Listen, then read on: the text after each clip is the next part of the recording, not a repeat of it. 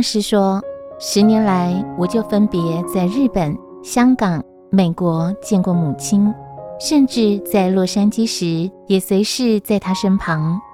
见母亲应该是很平常的事，不知道为什么，经在机场时，老友，我有一件事没有做，我有一句话忘了交代的挂碍和紧张。看母亲从机舱下来的刹那，我有股忍不住的鼻酸。这种感受是我第一次在日本见到他老人家所没有的。为何十年后反而有这种感受？